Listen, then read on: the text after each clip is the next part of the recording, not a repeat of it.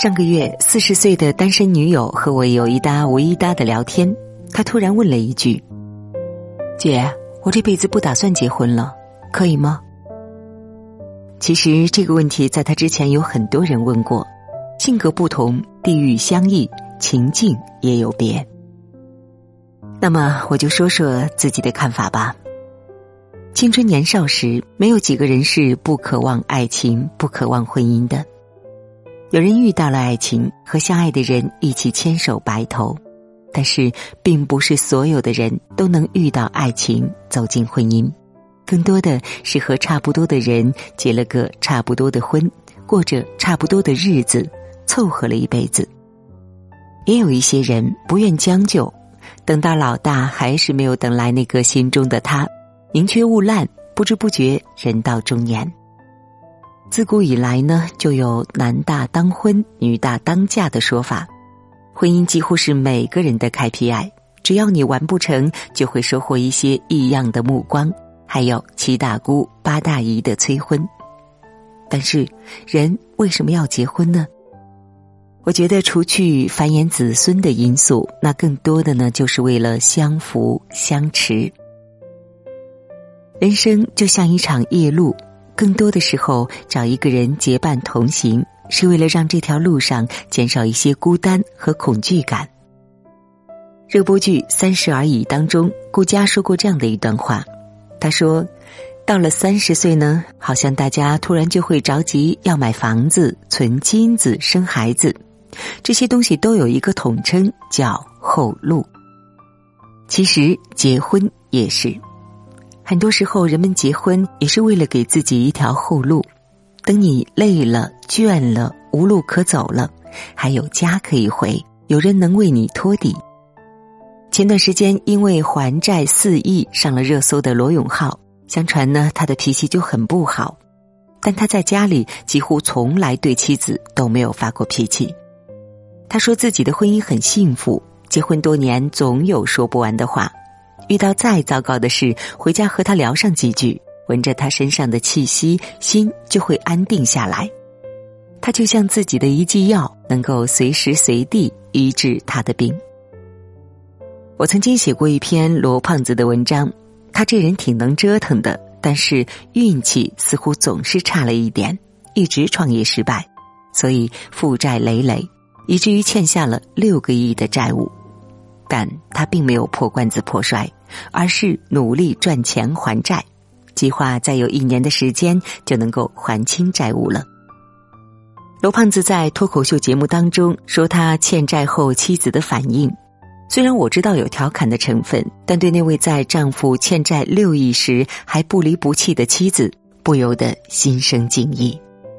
这不是每一个女人都能做到的。在老罗人生的谷底，他陪着他一步步走出来，给他温暖，给他力量。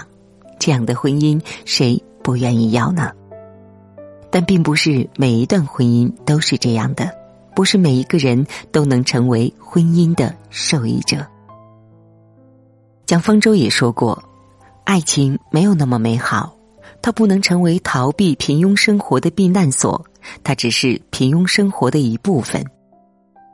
是的，结婚不是浪漫的幻想，而是现实的柴米油盐。婚姻也不是弱者的保护伞。如果你自己活得一团糟糕，结个婚也不会好起来。老坛诗人余秀华，他因为自身的条件受限，高中毕业后就在家务农。他的父母担心他老无所依，在他十九岁那年，给他找了一个上门女婿。这个男人很穷。但他娶了余秀华，就不用自己买房子了。在余秀华的母亲看来，一个农村残疾女孩啥都干不了，能找到这样一个肢体健全的男人，已经是最好的归宿了。可是，在这段婚姻里，余秀华尝尽了痛苦。她从未被丈夫善待过，家暴、嘲笑、谩骂，这些都是家常便饭。他想过离婚，但是离婚也需要资本的，他没有，所以只能忍受着。想不到，在二零一五年，他以那首《穿过大半个中国去睡你》的诗，一下子出名了，也有了一些钱。纪录片摇摇晃晃在人间当中，余秀华拿出了自己的大部分版税，给了丈夫十五万元，还答应了在村里给他建一栋两层楼的房子。两人协议离婚。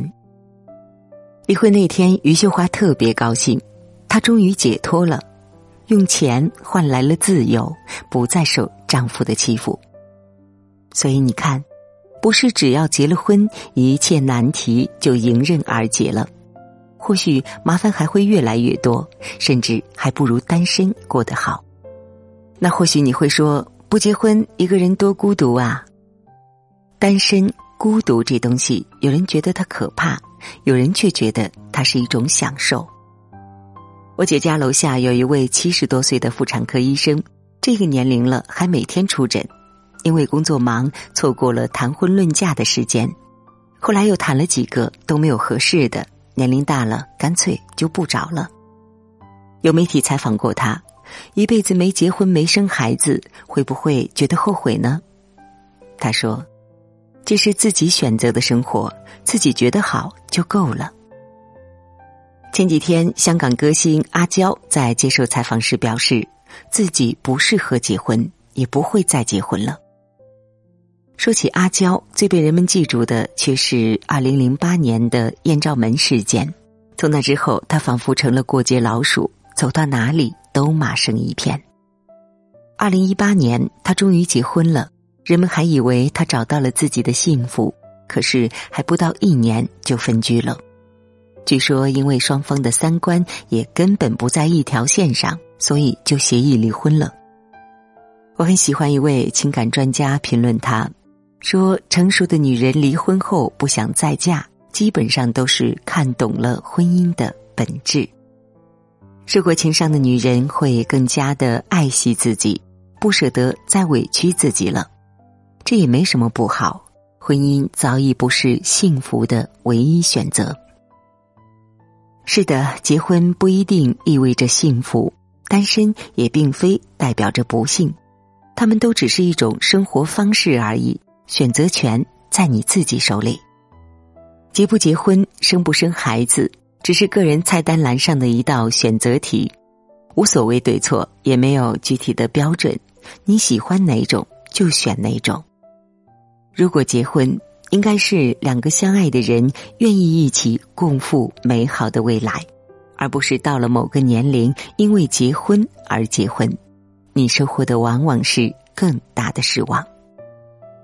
找一个好人，做一个好人，拥有一段婚姻，你才会觉得人间值得。但如果没有，就努力把自己活成一片花园，不必等着谁送花来，那样的人生其实也是不错的。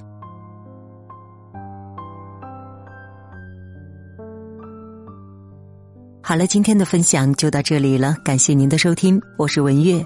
如果您喜欢我们的文章，微信搜索“文月来了”，文是新闻的文，月是喜悦的月，就可以找到我们了。也期待您转发朋友圈，让更多的朋友听到我们的声音。感谢收听，我们下期再见。